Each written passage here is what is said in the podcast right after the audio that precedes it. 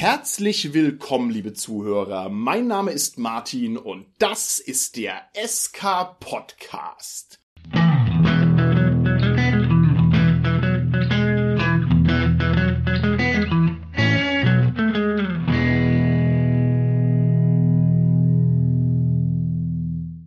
Wir machen heute wieder ein kleines Interview und das Thema unseres heutigen Interviews ist ein Thema aus dem Spektrum der Themen, wo man sich fragt, wieso haben wir das nicht schon vor 150 Folgen gründlich ausdiskutiert, weil es so ein naheliegendes Thema ist und entsprechend spannend und reizvoll finde ich das.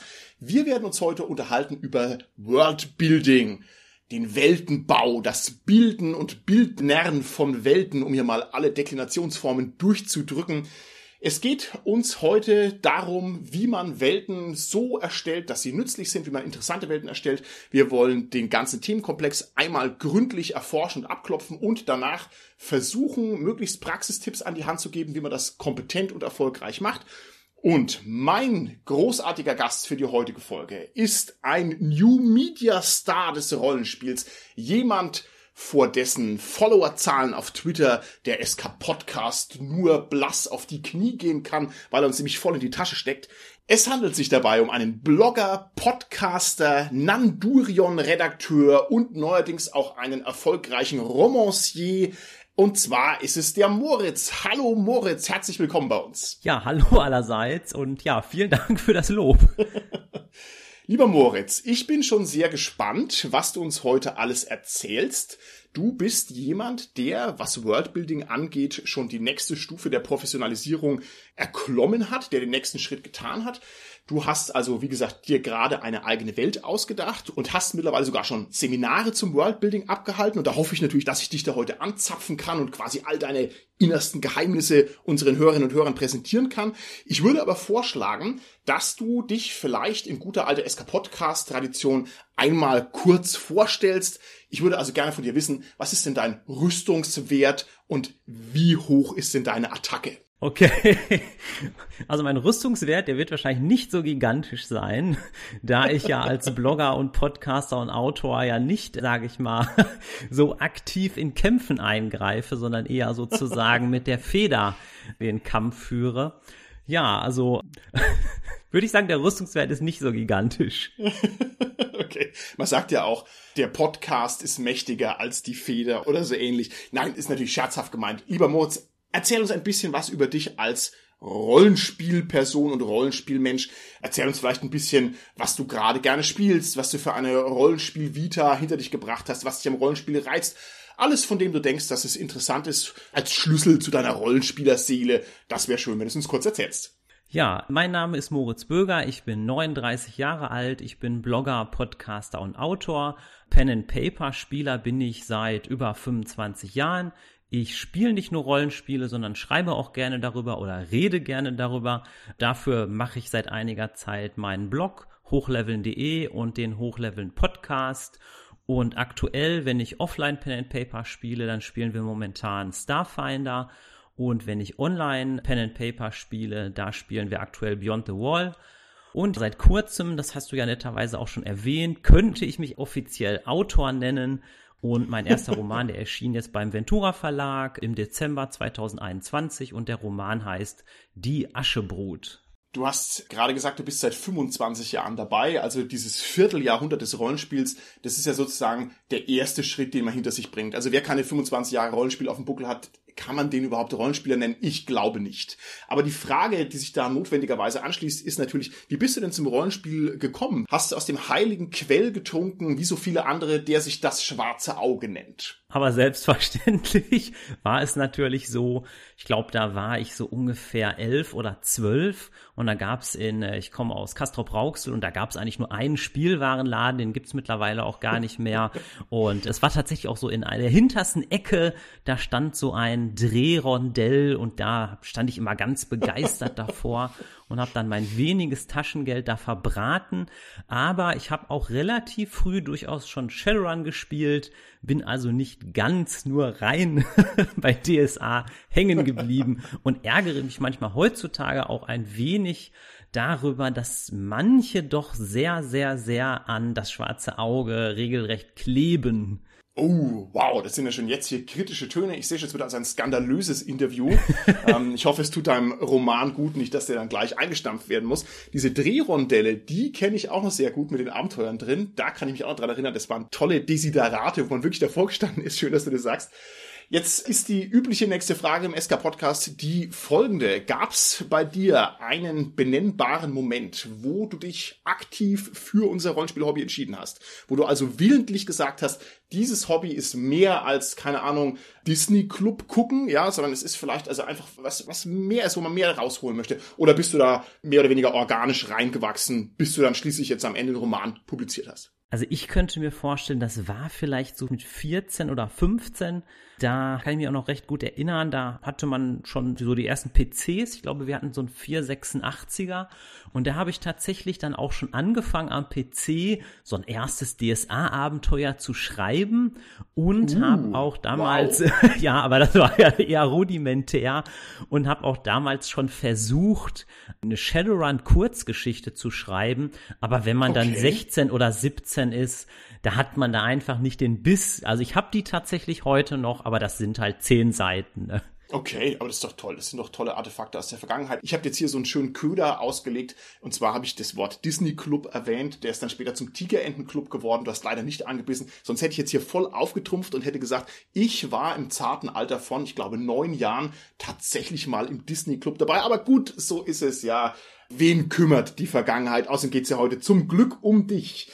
Also, du hast quasi schon früh angefangen. Bist du eher so der Spielleiter-Typ oder bist du eher jemand, der gerne spielt? Wie muss man sich das vorstellen? Also eigentlich beides. Oft bin ich Spielleiter, aber ich finde es immer wieder schön im Grunde, dass man sowohl als Spieler als auch als Spielleiter dabei sein kann, weil ich finde, das gehört im Pen and Paper irgendwie auch dazu, dass man im Grunde beide Perspektiven irgendwie kennt, weil beides macht ja auch sehr, sehr viel Spaß, würde ja. ich sagen. Das ist richtig.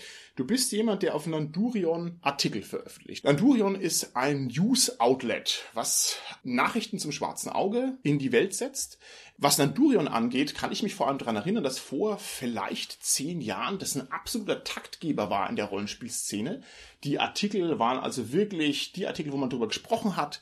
Das war ganz, ganz umfangreich. Es war eine der ersten Nachrichtenquellen. Viele Nanduriaten haben auch den Sprung geschafft vom Artikelschreiben bis hin zu offiziellen Positionen, bis hin zum Ritterschlag, dass man irgendwie selber damit in die DSA-Riege der Autoren mit reingerutscht ist. Was hat dich denn dazu bewegt, dass du da mitgemacht hast? Also reizt es dich, keine Ahnung, ich sag mal, einen gewissen Impact zu haben oder freust du dich eher an der künstlerischen Auseinandersetzung mit den Produkten oder schreibst du einfach gerne oder was ist da der Grund dafür? Weil, also Naturion-Redakteure, da gibt's nicht so viele davon, das ist schon eine tolle Sache. Also 2018 war ein Aufruf bei Nandurion, wir suchen dringend Unterstützung. 2018 war es ja schon so, dass Nandurion keine News mehr gemacht hat, sondern den Schwerpunkt eigentlich bei den Rezensionen gesucht mhm. hat. Und da haben die im Grunde Nachwuchs gesucht. Dann hatten sich da mehrere beworben, aber da, sage ich mal, haben nicht die damaligen Nanduriaten eine Auslese irgendwie getroffen, sondern man hat einfach geschaut, wer schreibt denn überhaupt mehrere Rezensionen. Und ich habe an sowas durchaus Spaß dran, Rezensionen zu schreiben, habe da auch mehrere beigesteuert. Ja, und dann war ich relativ schnell im Team, weil bei Nandurion ja auch ein Generationenwechsel ist. Ich glaube, auch heutzutage geht natürlich immer mehr, sage ich mal, in Richtung YouTube, in Richtung Podcast. Und das ist natürlich auch zeiteffizienter. Also das merke ich gerade bei meinem eigenen Podcast. Wenn ich da eine Rezension, ich sag mal, einspreche, bin ich, weiß ich nicht, fünfmal oder zehnmal so schnell, als wenn ich die jetzt wirklich eintippe, korrigiere, überprüfe, hochlade. Mhm. Lass dich loben von mir für deine wackere Arbeit im Weingarten der Götter. Also Rezensionen schreiben ist eine große Kunst und tolle Rezensionen schreiben eine noch größere Kunst und die Welt braucht auf alle Fälle viele, viele, viele, viele Rezensionen zu Rollenspielpublikationen. Also toll, dass du das machst. Das ist eine ganz wertvolle Tätigkeit. Ich würde sagen, wir gehen mal ein Schrittchen weiter. Wir wollen heute über das Worldbuilding reden. Wie wollen wir es denn nennen, lieber Moritz, für diese Folge? Wollen wir sagen Weltenbau oder ich weiß auch nicht, mir liegt so dieses Bildnerren auf der Zunge, obwohl es auch irgendwie Quatsch ist. Was ist denn dein Lieblingsbegriff für das Thema unserer heutigen Folge, dass wir uns danach orientieren? Also ich sage tatsächlich meistens Worldbuilding, weil das der anerkanntere, sage ich mal, Fachbegriff okay. ist. Man kann natürlich auch Weltenbau sagen, das ist genauso richtig. Ich glaube, da müssen wir bei Worldbuilding bleiben. Also ich sehe das nämlich auch so, da weiß man gleich, was damit gemeint ist. Weltenbau klingt ein bisschen spröder im Vergleich dazu. Also gut, Worldbuilding, ja. Ich würde gerne von dir wissen, da du dir also sehr fundierte Gedanken dazu gemacht hast, Gibt's eine fiktive Welt, die du wirklich schätzt? Oder ich gehe noch einen Schritt weiter. Hast du vielleicht eine fiktive Lieblingswelt? Also als Nerd könnte ich da ganze Listen schreiben mit Lieblingswelten, aber spontan würde mir da Shadowrun einfallen. Oh. Denn ich sag dir auch warum. Einerseits oh. ist es äußerst facettenreich. Es ist aber gleichzeitig alleine schon durch den Titel Shadowrun ziemlich fokussiert und bei Shadowrun gibt es zwar eine große bunte Welt, gleichzeitig gibt es aber zum Beispiel mit Seattle einen sehr guten Ankerpunkt, einen sehr guten Startpunkt. Und das sind für mich so Sachen, die mir irgendwie immer wieder gefallen haben. Okay, das finde ich eine tolle Antwort. Sehr gut. Wenn du mich gefragt hättest, ich hätte, glaube ich, gesagt Phantasien und Zamunien. Phantasien deswegen, weil es eine etwas nostalgische Verklärung für mich in sich trägt. Es war also eine Welt, die mich unglaublich mitgerissen hat als kleiner Dots. Also wenn ich nicht gerade im Disney Club aufgetreten bin, habe ich dieses Buch gelesen. Und Zamunien, weil mich das sehr viele Jahre später wieder ähnlich gepackt hat, weil ich also überwältigt war von der Originalität, von der Sprachkunst, von der fantastischen Kraft. Ich finde es also sehr interessant, dass wir da beide ein bisschen in andere Richtungen gehen. Und ich hoffe, dass wir das noch produktiv nutzen können im Rahmen der Folge. Ich gehe trotzdem von der Frage eins weiter. Gibt es auch fiktive Welten, wo du aus dem Ärmel sagst, okay, das gefällt dir nicht und kannst du vielleicht auch einen Grund dafür benennen, warum du dich an irgendeiner ausgedachten, gebildeten Welt stößt? Ja, also das gefällt mir nicht, ist jetzt natürlich so ein großes Wort, aber ich würde vielleicht mal eine, eine Welt vom Worldbuilding nennen, wo sich schon öfter Leute dran gestört haben.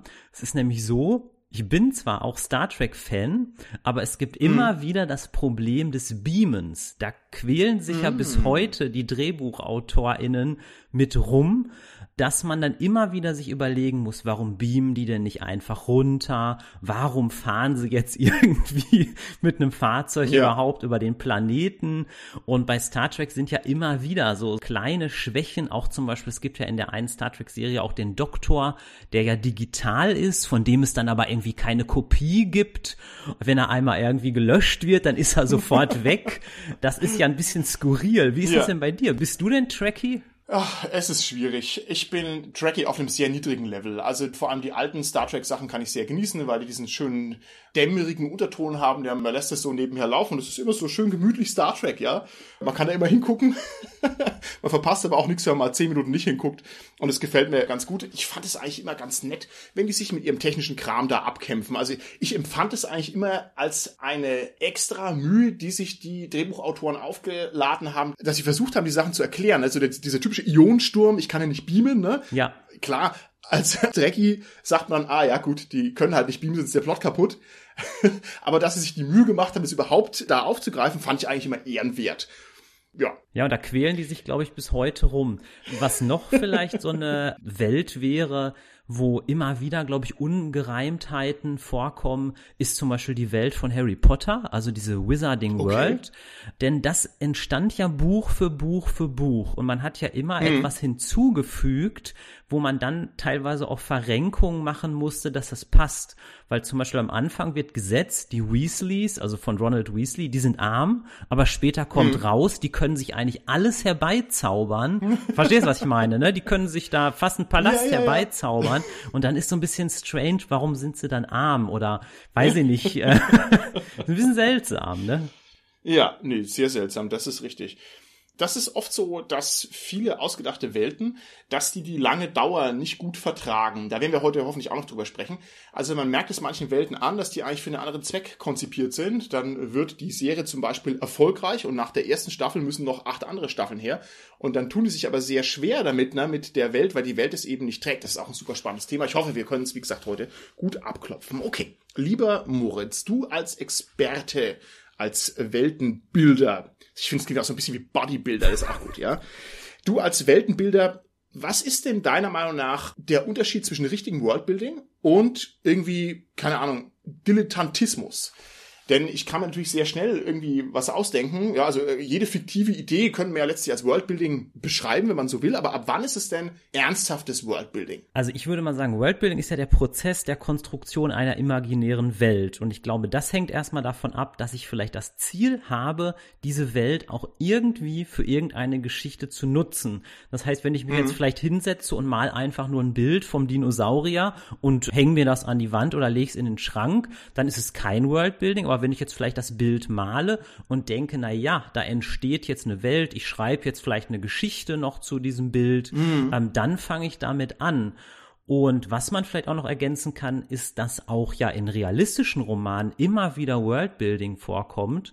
Also Simon Beckett ist ja ein ganz bekannter Krimi-Autor, hat einen ganz bekannten mhm. Roman geschrieben, Kalte Asche, ist ein klassischer Krimi und der spielt auf einer Insel Runa. Und die Insel, die existiert nicht. Und die hat er sich so überlegt, wie er die wollte, mit einem spezifischen Hotel, mit einer Villa, mit einer Werft, mit Hügelgräbern. Das heißt, der macht ja im Kern auch Worldbuilding. Mhm. Okay. Wie versiert bist du im Bereich der String-Theorie, lieber Moritz? Nicht sehr hoch, da wäre mein Talentwert okay. sehr niedrig. Gut, vielleicht kann man es ein bisschen anders runterbrechen. Ich stelle jetzt eine lächerliche Frage, aber aus Interesse stelle ich sie trotzdem. Und zwar, um natürlich ein bisschen hier rabulistisch sozusagen dagegen zu reden. Man könnte ja sagen, wir leben in einem Multiversum und man könnte sagen, dass jede Welt sich permanent aufspaltet in neue Welten und zwar je nachdem, welche Entscheidungen getroffen werden, sag ich mal. Ne? Also ob ich jetzt hier einen Schluck Apfelsaft trinke oder nicht, diese Entscheidung splittet die Realität in zwei neue Welten. Ne? In der einen Welt habe ich einen Schluck getrunken, in der anderen nicht und das Ganze muss man im Prinzip in die Unendlichkeit hochrechnen und diese ganzen Welten existieren alle parallel. Das ist jedenfalls eine Theorie, ob die stimmt, was weiß ich, wahrscheinlich nicht. Meine Frage wäre jetzt auf dieser Basis. Wenn ich mir eine Geschichte ausdenke, hm, und die Geschichte ist völlig banal, also zum Beispiel, ich denke mir aus, dass ich jetzt dieses Interview abbreche und mache einen kleinen Spaziergang durch ein nageliges Wäldchen und komme dann zurück, ja? Ist es nicht auch schon Worldbuilding? Und zwar deshalb, weil es einfach eine fiktive Welt produziert, oder nicht? Alleine dadurch, dass du darüber redest, würde ich sagen, ist es auch schon Worldbuilding. Also ich würde es jetzt daran festmachen, dass man es irgendwie nutzt oder dass es irgendwie eine gewisse Rolle spielt. Ob jetzt bewusst oder okay. unbewusst, klingt jetzt etwas philosophisch, aber ich sag mal, die Absicht spielt, glaube ich, die Rolle. Okay, das ist eine gute Antwort. Das ist oft übrigens so. ja. Also, nee, klar, wenn wir uns darauf einigen, wir sagen, wir machen jetzt Worldbuilding, dann ist es Worldbuilding. Und ansonsten ist es halt nur Fabulieren oder es ist irgendwie Quatsch oder keiner weiß davon, ne? Wenn ich das nicht artikuliere, meinen Spaziergang durch ein Wäldchen, dann weiß ja auch keiner davon. Ich meine, welches Geräusch macht eine Welt, wenn sie ausgedacht wird, aber keiner kann dabei zusehen? Eine alte Frage der Philosophen. Okay, okay. Vielleicht können wir uns an eine Definition im Laufe der Folge noch ein bisschen herantasten. Also der Willen dazu, ist auf alle Fälle ein Kriterium, vermutlich auch ein gewisser Grad der Komplexität und der Raffinesse, oder? Meinst du, das gehört dazu? Also, dass es sich sozusagen vom Banalen hin zu ernsthaften Worldbuilding weiterentwickelt? Ja, wenn wir da witzige Welten einschließen oder auch, sage ich mal, irgendwie, keine Ahnung, irgendwelche Fantasy-Welten oder Welten für Kinder, wenn man die einschließt, auf jeden Fall. Okay, alles klar. Wo liegt denn der Reiz im Worldbuilding? Warum macht denn das so mega viel Bock, sich eine Welt auszudenken? Denn das tut's ja ohne Zweifel. Ja, ist eine schwierige Frage. Wäre ja fast so, als würde man so einen Fußballfan fragen, was fasziniert sie am Fußball?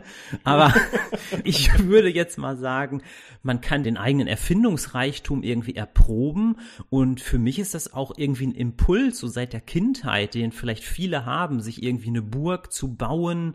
Und was auch vielleicht noch eine Rolle spielt, ist, dass man ja beim Worldbuilding dann später oder gleichzeitig echte Menschen in fiktive Situationen setzen kann, so dass man dann ja fast noch die Komponente hat wie so ein Gedankenexperiment. Mhm.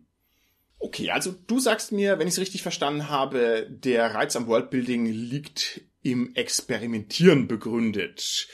Ist es vielleicht auch so, dass man da ein gewisses Artefakt erschafft? Das heißt, eine ordentlich gebildete Welt, die ist ja irgendwo abgeschlossen. Man kann im Prinzip 30 Seiten drüber schreiben, 300 Seiten drüber schreiben und sagt, okay, das ist meine Welt, der Planet der Katzen, von dem aus die Katzen in den Weltraum vorstoßen, der Katzen im Weltraumplanet. Ist es auch ein Reiz, dass man sagt, okay, das ergibt dann ein Artefakt, etwas Eigenes? Würde ich schon sagen. Also man könnte es ja so ausdrücken, wenn man Glück hat und das Worldbuilding gelingt, dann finde ich, hat die Welt, die dann da ersteht, die hat so eine gewisse Wahrhaftigkeit. Also ich sag mal, jugendsprachlich würde man mm. sagen, nicht so ein bisschen deep. Also das heißt, man, man hat ja das Gefühl, ne, und ich glaube, das funktioniert ja auch bei Bekannten. Ich könnte gleich noch mal Beispiele nennen, zum Beispiel von Michael Ende, hier die unendliche Geschichte, da hat man einfach das Gefühl, wenn man das liest, dass es in der Welt noch mehr gibt. Da könnte vielleicht das passiert sein, diese Sache könnte diesen Hintergrund haben. Das steht da alles gar nicht, aber ich glaube, dann ist das Worldbuilding irgendwie gelungen. Okay. Das stimmt, ja, das verströmt auch so diesen Zauber, ne? Als ja. wäre da immer noch was da, ne? Also äh, sozusagen so ein automatischer Sog, eine gewisse Notwendigkeit in der Narration, die die Dinge erzwingt oder die Dinge bedingt. Das finde ich einen sehr schönen Ansatz. Die Welten, die ich jetzt als gute Welten bestimmt habe, nämlich Phantasien, wenn wir vielleicht mal dabei bleiben, oder auch Zamonien, die wirken schon so, als gäb's die, aber ein bisschen wirken die auch so, als hätten die Autoren einfach Nudeln genommen und hätten sie an die Wand geworfen und hätten geguckt, was kleben bleibt. Falls du diesen bildhaften Ausdruck kennst, den die Amerikaner gerne verwenden. Das ist in meinen Augen reizvoll, weil es sehr überraschend ist. Letztlich steht man aber, glaube ich, bei dem Worldbuilding auch immer ein bisschen vor dem Problem, dass es natürlich sehr schwer ist, sich wirklich was wirklich Originelles auszudenken. Was würdest du denn auf den Vorwurf entgegnen, dass man sich überhaupt nichts Originelles ausdenken kann, sondern dass alles letztlich nur ein Remix ist? Das ist ja ein bekannter Vorwurf, den man jetzt auch anderen Kunstformen gegenüber artikulieren könnte, nicht nur dem Worldbuilding. Ja, also ich würde im Grunde doppelt antworten. Also erstmal würde ich sagen, generische Welten im Stil von Tolkien, die gibt es meiner Meinung nach mehr als genug. Da war es tatsächlich so, wir haben vor zehn Jahren Pathfinder gespielt und da konnten sich tatsächlich zwei in der Spielrunde nicht mit anfreunden, weil das denen einfach zu generisch war. Ja, mhm. was ich aber denke, wo es durchaus noch mehr Bedarf gibt, das ist bei fokussierten, fiktiven Welten, die, sage ich mal, einen spezifischen Schwerpunkt haben. Ich glaube, es gibt gerade auf Social Media ganz viele Fans von der John Sinclair-Reihe. Und das ist ja auch im Grunde eine fokussierte Welt, die ja alleine schon durch den Titel Geisterjäger John Sinclair sehr fokussiert ist und da fallen uns vielleicht auch noch bessere Beispiele ein, aber grundsätzlich will ich damit sagen, dass so fiktive Welten mit einem klaren Thema, mit einem klaren Fokus, die gibt sicherlich noch nicht genug. Okay, das stimmt, da würde ich dir zustimmen. Gehen wir mal ein bisschen in den konkreten Bereich des Worldbuildings hinein, das heißt, wie man da rangeht oder zum Prozess des Worldbuildings vielleicht. Bist du der Meinung, dass Weltenbau was sein muss, was vorneweg passieren muss und was planvoll passieren muss? Oder könnte man nicht auch eigentlich sagen, naja, die Welt ist im Prinzip nur der Dienstleister eines Plots, einer Handlung oder eines höheren Zwecks. Und dementsprechend erstellt sich die Welt eigentlich von selbst. Ja, also ich stelle mir zum Beispiel vor, ich möchte irgendwie, ja, eine Kriminalhandlung schreiben, ein Kriminalplot dann müsste mir natürlich die Welt Figuren liefern, die logischerweise ein Verbrechen begehen können. Ja, und dann muss halt die Welt, sagen wir mal, Armut enthalten oder Ungerechtigkeit. Jetzt als ganz platte Beispiele. Ne? Das hieße aber, dass ich die Welt sozusagen nicht vorneweg mir ausdenke, sondern dass ich sage, ah, okay, hier brauche ich noch jemanden, der irgendwie so arm ist, dass er ein Verbrechen begeht, ja, dann gibt's den halt jetzt, sodass also diese Welt en passant quasi erstellt wird. Was meinst du denn zu diesem Problemkomplex? Ein schlauer Mensch hat mal gesagt, Worldbuilding ist reine Prokrastination. Weißt du, was damit gemeint sein könnte? Naja, wenn ich halt nicht weiß, wie mein Plot weitergeht, dann denke ich mir aus, wie die Welt ausguckt. Ist das damit gemeint? Genau, und ich glaube, das ist auch irgendwie immer wieder so ein großes Risiko. Also deswegen wird ja immer wieder auch empfohlen, eigentlich funktionales Worldbuilding. Das heißt, sich wirklich zu überlegen, was brauche ich wirklich für die Story? Was brauche ich jetzt, dass ich erstmal mit dem Schreiben anfangen kann? Ich glaube auch, dass viele Rollenspiele ja auch so entstanden sind. Da hat sich ja niemand, also jetzt, ich sag mal jetzt in den 80ern, da hat sich wahrscheinlich wahrscheinlich niemand hingesetzt und hat alles von A bis Z sich vorweg überlegt, sondern man hat sich ein paar Eckdaten überlegt und dann hat man gesagt, ab geht's. Also so ähnlich habe ich das im Grunde bei meinem Roman auch gemacht. Da habe ich auch nicht okay. erst stundenlang ja, wie soll ich das sagen, fremde Sprachen mir ausgedacht wie Tolkien. Also so bin ich nicht vorgegangen. Okay, okay, sehr interessant. Das führt dann dazu, dass man am Ende eine Welt hat, die möglicherweise Defekte und Mängel hat, ja. Es gibt ja zum Beispiel, wenn wir beim guten alten Aventurien bleiben, immer den Vorwurf, Aventurien sei irgendwie zu klein, ja. Das passt irgendwie gar nicht von den Dimensionen und die ganzen Kilometer ergeben alle keinen Sinn und nichts ergibt Sinn, alles ist Quatsch. Und vermutlich sind viele dieser Mängel dadurch entstanden, dass natürlich die Erfinder in der Urform von Aventurien sich darüber keine Gedanken gemacht haben, sondern die wollten halt irgendwie was erzählen und haben eine Welt gebraucht, dann haben die sich so zusammengeklatscht. Und jetzt der verlängerte Gedanke. Ich habe das noch miterlebt, dass Aventurien quasi sehr substanziell kritisiert worden ist und das war zu der Zeit, als ein paar altvordere Autoren aus Aventurien ausgetreten sind, sich da gedacht haben, sie machen jetzt ihr eigenes Ding. Und die haben sich dann die Gezeitenwelt ausgedacht. Kennst du zufällig die Gezeitenwelt oder kennst du das nicht? Sagt mir jetzt aktuell nichts. Also du meinst jetzt okay. nicht äh, Splittermond, ne? Du meinst die Gezeitenwelt, ne? Ich meine die Gezeitenwelt. Dann erkläre ich es ganz kurz, kennen vielleicht manche unserer Hörerinnen und Hörer auch nicht. Die Gezeitenwelt, das war ein Projekt von einigen Rollenspiel-Altvorderen, die sich bei Aventurien und von dem Produktionsbetrieb um Aventurien herum eingeschränkt gefühlt haben und die gesagt haben, sie machen jetzt ihr eigenes Ding. Das war der Karl-Heinz Witzko, von dem wir ein großartiges Interview haben, der Hartmar von Wieser, von dem wir ebenfalls ein großartiges Interview haben, der Bernhard Henn und der Tom Finn, also wirklich hier Fantastiker mit etlichen Kerben am Gürtel.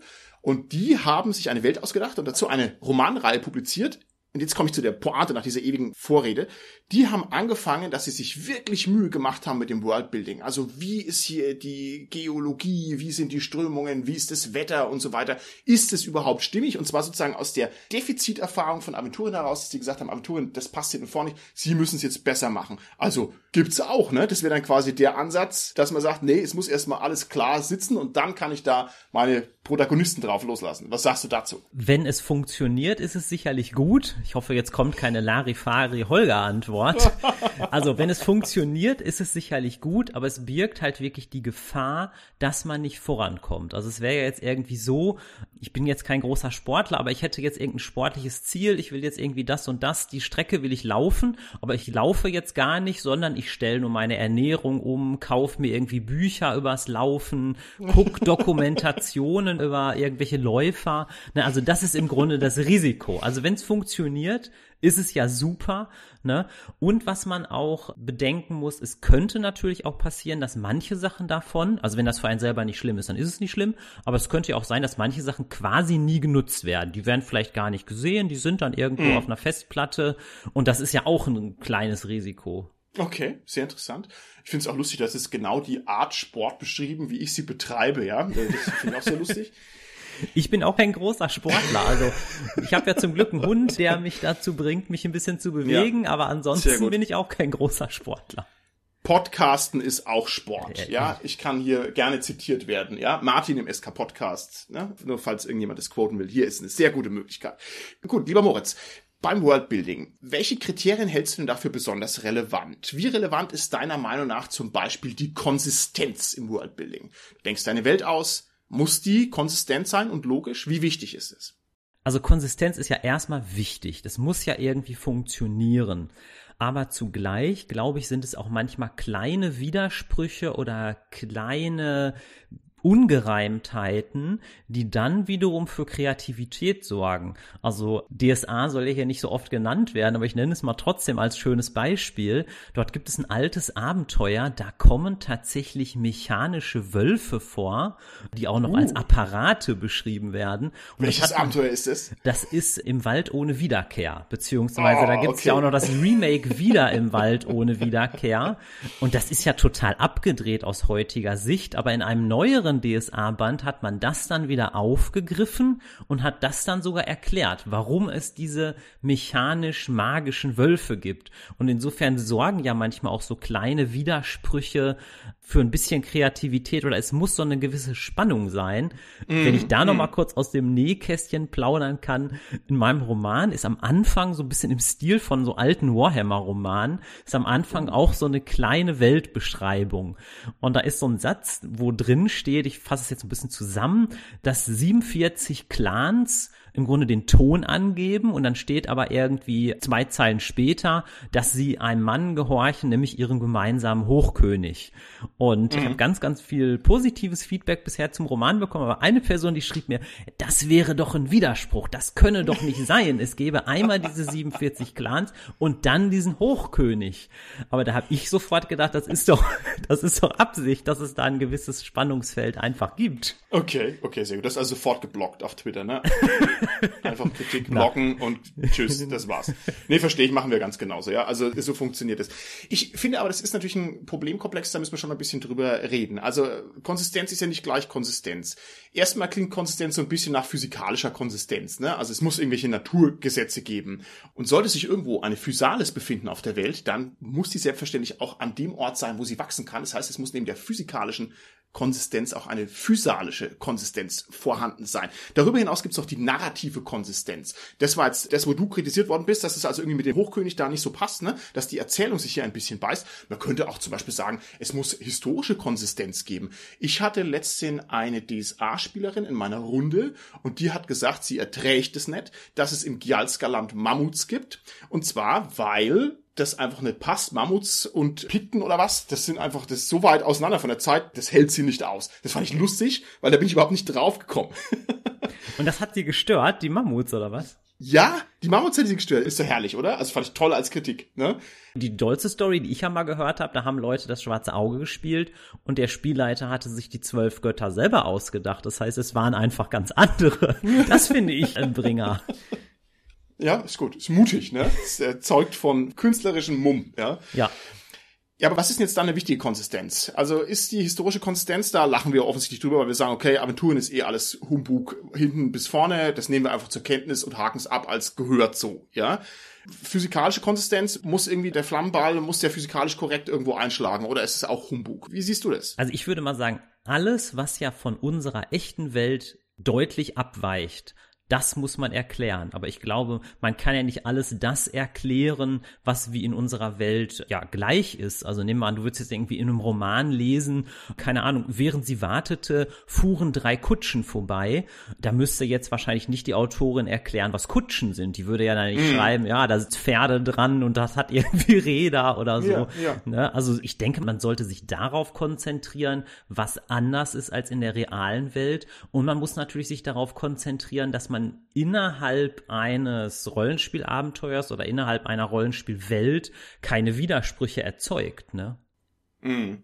Die Frage ist halt, ob das möglich ist, ne? Also es ist ja schon nicht möglich, die richtige Welt zu beschreiben. Also es fehlt ja hier noch die Weltenformel, ne, vom Newton oder vom Einstein oder was. Also das ist ja auch denen nicht gelungen, hier alles konsistent sozusagen zu beschreiben. Und ob man das dann als Romanschreiber oder als Abenteuerschreiber bei irgendeinem blöden Rollenspieldings hinbekommt, ich meine, das ist kein realistisches Ziel, das kann man gar nicht. Vielleicht muss man sich auch einfach darauf einigen mit seinen Lesern, welchen Level an Konsistenz man denn gerne hätte. Ne? Und ich glaube, durch Inkonsistenz entstehen aber manchmal mit Glück auch vielleicht mal so Leerstellen oder so Freiräume. Ja. Ich weiß nicht, ist dir sowas wichtig in so Pen-and-Paper-Rollenspielen, so weiße Flecken? Man muss ja mit Ja antworten auf die Frage. Aber in der konkreten Kann, kannst Praxis. auch Nein sagen. Naja, weiß ich nicht. Also ich finde schon, das, das ist ja das Reizvolle, ne? das Unbekannte, das Entdeckerische, die Zusammenhänge aufzudecken und so weiter. Das macht ja Spaß.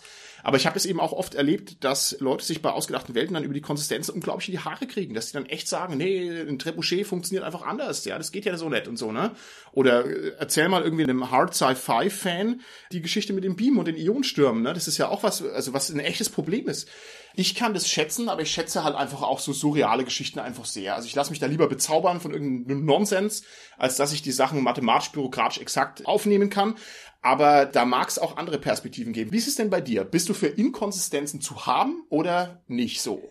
Also im Pen and Paper Rollenspiel auf jeden Fall. Also wenn da ein Dungeon wäre, keine Ahnung, da wäre eine Rutsche und man rutscht mit der Rutsche irgendwie, weiß ich nicht, in einen Teich aus, keine Ahnung, warmem Wasser, dann würde ich irgendwie sagen, boah, das ist ja krass. Da würde ich jetzt nicht sagen, wer hat das hier eingebaut oder so. Da würde ich mich erstmal freuen. Aber ich sag mal gerade natürlich jetzt so in Romanen oder so, da würde ich schon mich vielleicht daran stören, wenn jetzt wirklich was ganz gravierend unlogisch ist. Keine Ahnung, jemand heißt am Anfang irgendwie, weiß ich nicht, Zippel und dann heißt das später plötzlich Zappel. Also da würde ich mich natürlich schon stören. Ja, das stimmt. Auch manchen Podcasts unterläuft der Fehler. Ja, das verstehe ich. Das stört einen sehr. Ja, okay, sehr interessant. Jetzt ist natürlich die Konsistenz nur ein Kriterium für eine ausgedachte Welt. Was ist denn mit der Dichte und Weite der Ausformulierung? Erwartest du von einer ausgedachten Welt, dass sie wirklich in der Breite ausformuliert ist? Also nehmen wir wieder Aventurien her, einfach nur, weil ich weiß, du kennst Aventurien auch. Ist es für dich wichtig, dass wenn du mit dem Schiff in eine beliebige Richtung fährst, dass dann klar ist, was da ist oder nicht? Und zwar einfach nur, weil es quasi so ein expansives Moment ist beim Worldbuilding. Man könnte ja auch sagen, nö, keine Ahnung, da hört halt die Welt auf, das ist halt nicht beschrieben. Also Kurzantwort, ich brauche das nicht.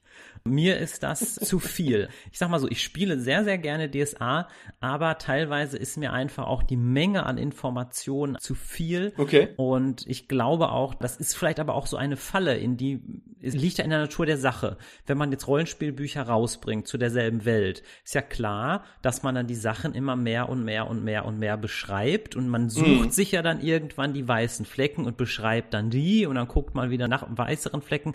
Ich brauche das nicht. Also ich mag das ganz gerne. Zum Beispiel bei DCC ist es ja so, da gibt es auch ein gewisses Worldbuilding, würde ich sagen, aber das steht eher so zwischen den Zeilen. Die Abenteuer sind mhm. ja eher losgelöst voneinander oh, man könnte ja trotzdem erst, keine Ahnung, die Segler auf sternloser See spielen und danach spielt man das mit dem Barbarenkönig und dann kann man sich ja. selber überlegen, wie kommen die Helden von A nach B oder man lässt es einfach weg, wie sie da hinkommen. Ja, das hat mich total geflasht, als ich meinen ersten Kontakt mit DCC hatte, dass es da im Prinzip keine Welt gibt dazu.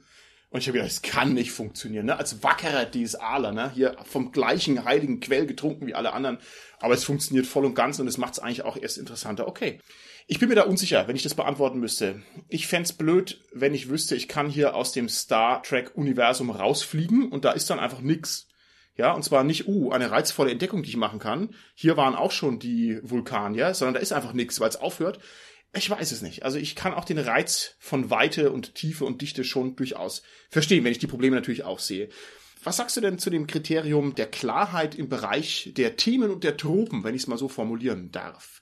Ist es für dich ein wichtiges Kriterium, dass eine Welt ein klares Thema hat? Also ich würde sagen, ja.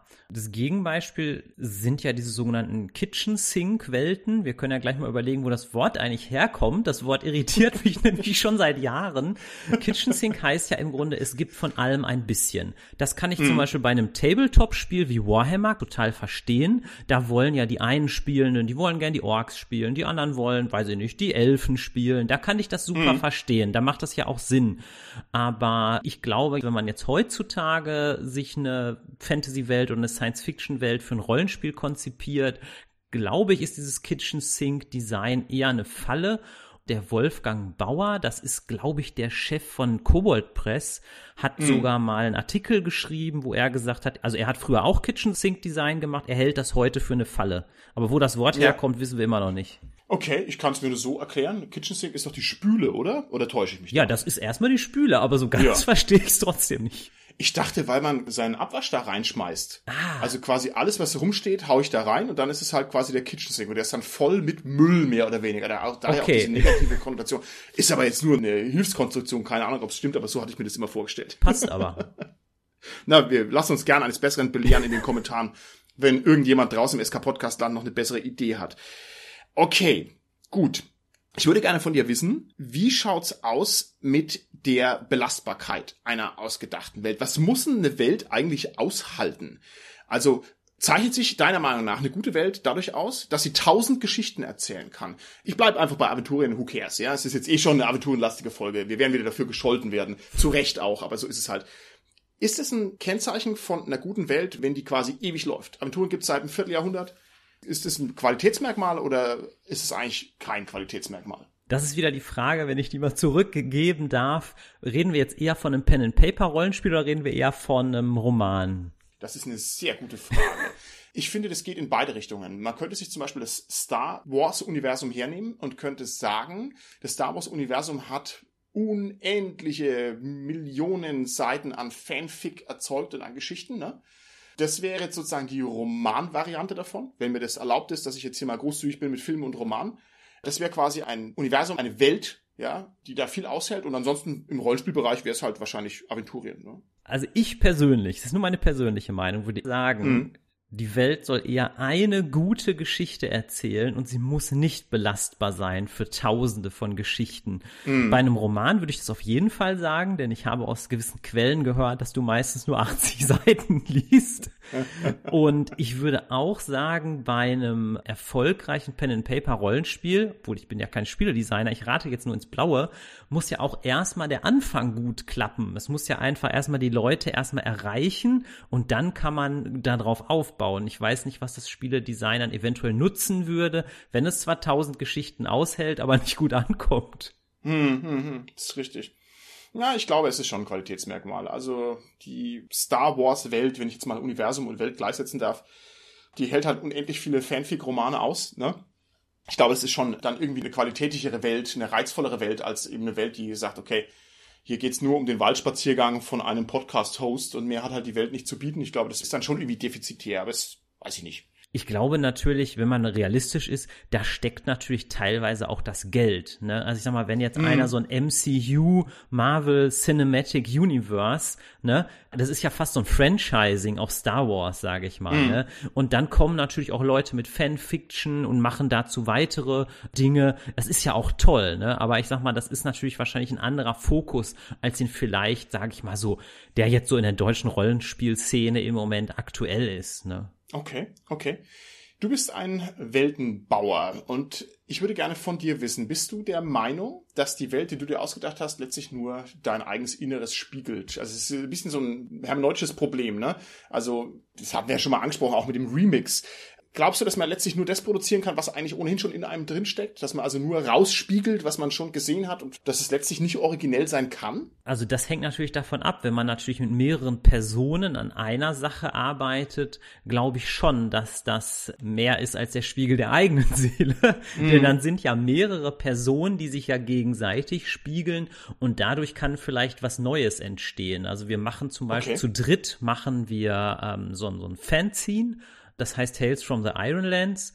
Und da ist es wirklich so, da spielen wir uns die Bälle auch ziemlich gut zu. Wir arbeiten da mhm. über so Google Docs und teilweise sind die Kommentare, die dann meine beiden Mitstreiter da reinschreiben, wirklich. Also ich denke, Mann, ja, haben sie natürlich recht. Na, und umgekehrt okay. hoffentlich auch. Okay, das ist ja toll. Das ist ja der Idealzustand. Man könnte zum Beispiel auch sagen, sobald ein zweiter Koch mit dem Brei mitkocht, ist es halt nicht mehr der gleiche Brei, was würdest du dazu sagen, dass also eine ausgedachte Welt sofort ihre Seele, ihren Zauber verliert, sobald der zweite da mitmacht? Weil eine identische künstlerische Vision kann man halt einfach nicht haben.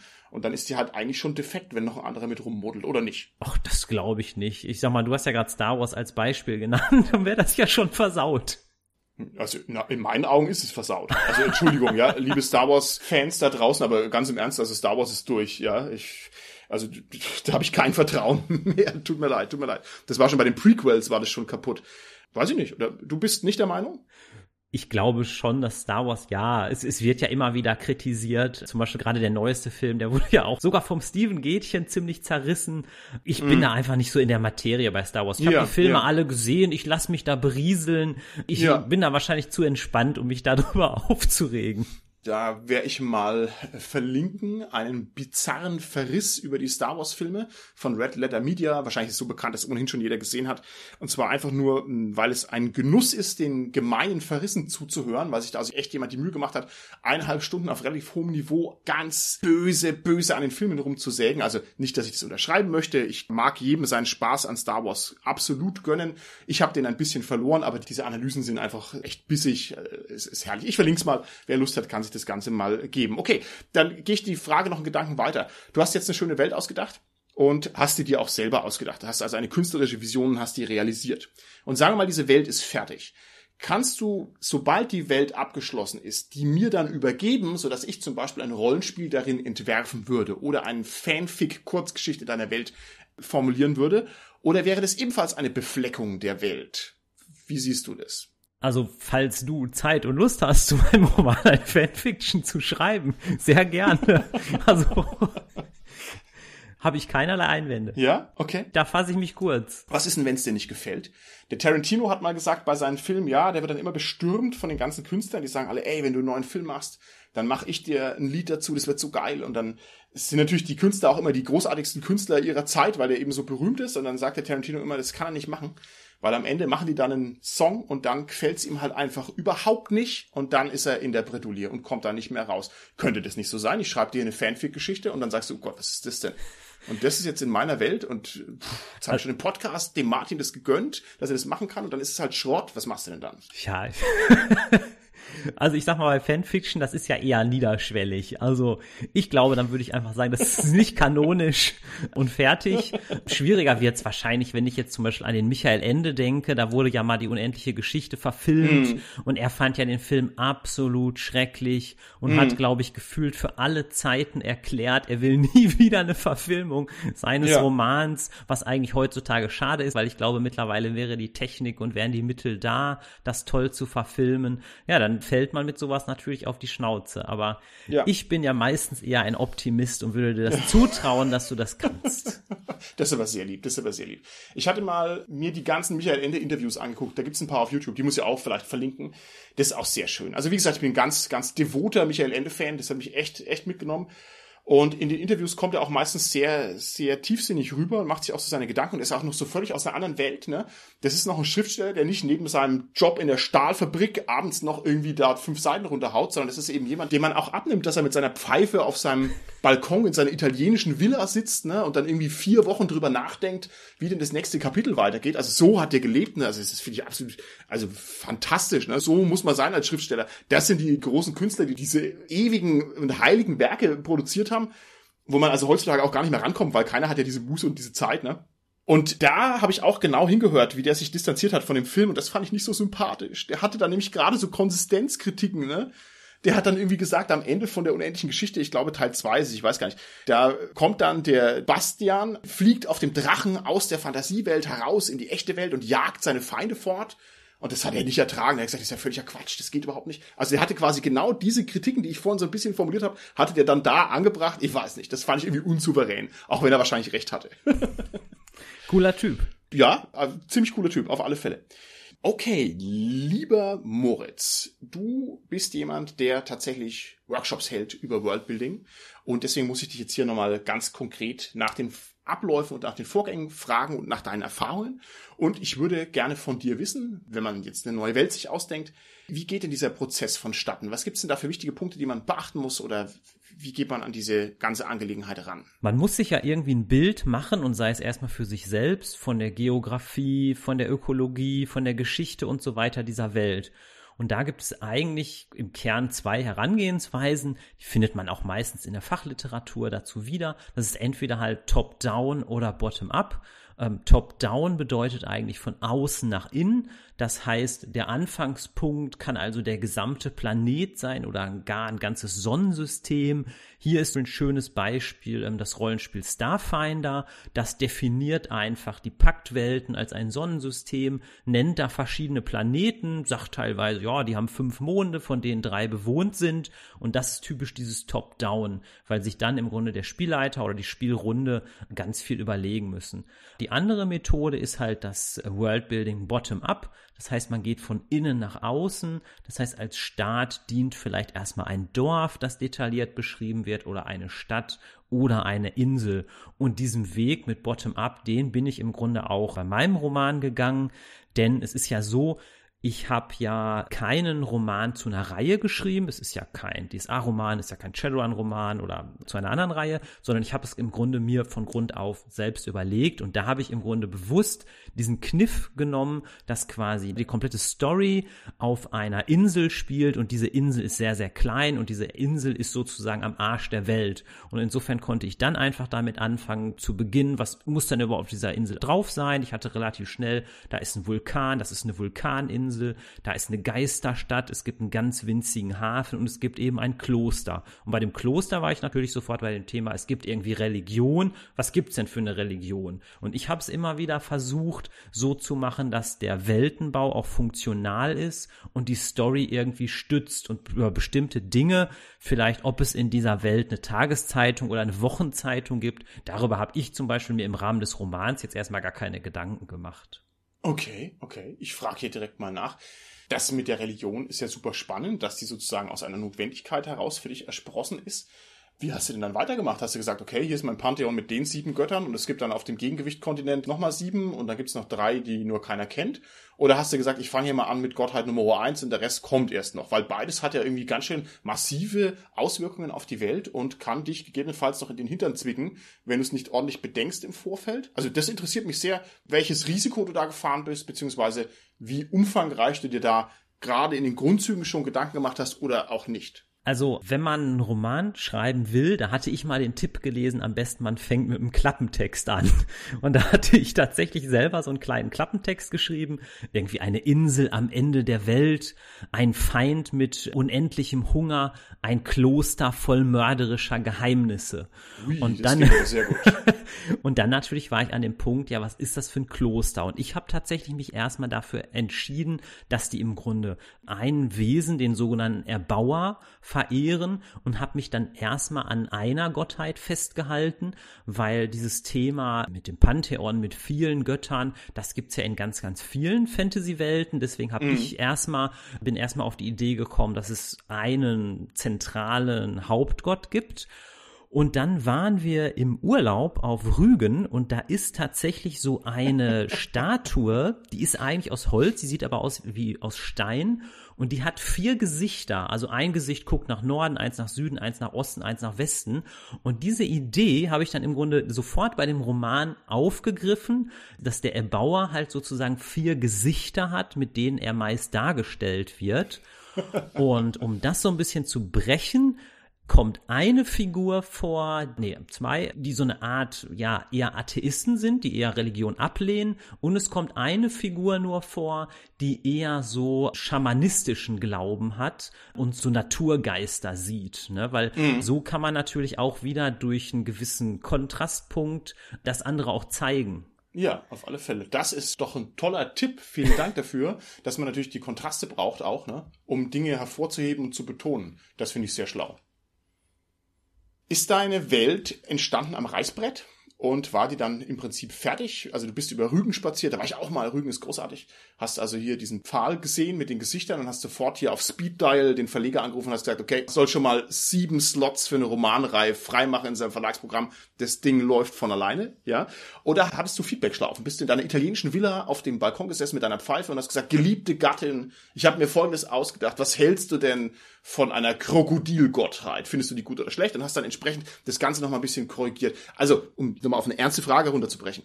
Gab es da rückwirkende Elemente bei deinem Worldbuilding oder eher nicht? Also ich würde sagen, es gab wenig rückwirkende Elemente. Als neuer Autor ist es ja unglaublich schwer, einen Verlag zu finden. Also ich hatte damals ja noch gar keinen Verleger.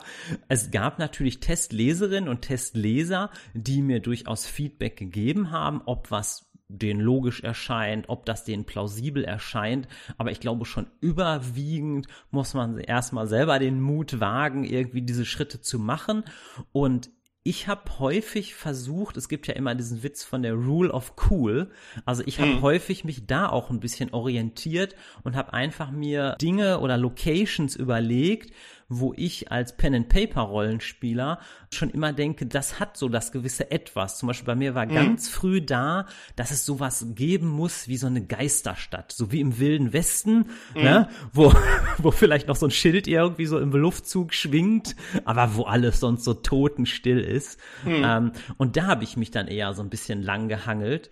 Und ich habe mir auch immer wieder diesen Ansatz vor Augen geführt, halt von diesem funktionalen Worldbuilding. Das heißt, die Welt, die ist eine lebendige, spannende Kulisse, aber sie ist halt eben erstmal eine Kulisse für die Geschichte, die eigentlich erzählt werden soll. Also so ein bisschen so wie so eine Wildweststadt vielleicht, ja. wo man gar nicht in jedes Gebäude überhaupt reingeht. Okay. Okay, sehr interessant. Das Einzige, was ich nicht eingebaut habe, in den USA gab es mal so einen, äh, ähm, der auch diese Rule of Cool äh, erklären wollte und sagte, everything is better with dinosaurs. Äh, das habe ich, das habe ich nicht umgesetzt. Aber normalerweise ist doch in so einer Geisterstadt, da gibt's dann irgendwo so dieses Skelett, oder? Von dem Triceratops, die, das irgendwo noch so rumliegt. Ja, na, vielleicht. Ja, vielleicht im zweiten Roman kannst du es dann noch ein. Das ist dann was für, genau für den zweiten Roman. Okay. Gab's beim Prozess des Worldbuildings bei dir Punkte, wo du dich schwer getan hast, wo du nicht erwartet hättest, dass du dich schwer tust? Da müsste ich jetzt lügen, wenn ich sagen würde, das lief alles glatt. Also, ich sag's mal so, ich bin da zunächst einmal rangegangen, als würde ich ein Pen and Paper Abenteuer schreiben. Ich habe die Vulkaninsel mir so ein Stück weit überlegt, habe mir dazu Notizen gemacht und dann im Grunde braucht man ja einen zentralen Plot und man braucht zentrale Figuren. Ich hatte zwar so grobe Ideen, aber ich habe gegrübelt und gegrübelt und dann, das war so ungefähr zwei Uhr nachts, da lag ich im Bett und da ist irgendwie mir unglaublich viel auf einmal eingefallen. Dann bin ich runter, so leise wie es ging, äh, habe mich an den Küchentisch gesetzt und da waren nur so kleine Zettel und da habe ich jede Menge runtergeschrieben und ähm, da kamen halt viele Ideen schon bei rum, die dann später auch in den Roman eingeflossen sind. Deswegen vielleicht kann ich nochmal grundsätzlich so ein paar Sachen kurz sagen. Aber ich bitte darum. Also was bei mir zum Beispiel so ist, mich störte schon länger, dass in Fantasy-Romanen oft so ein junger Held irgendwie auszieht.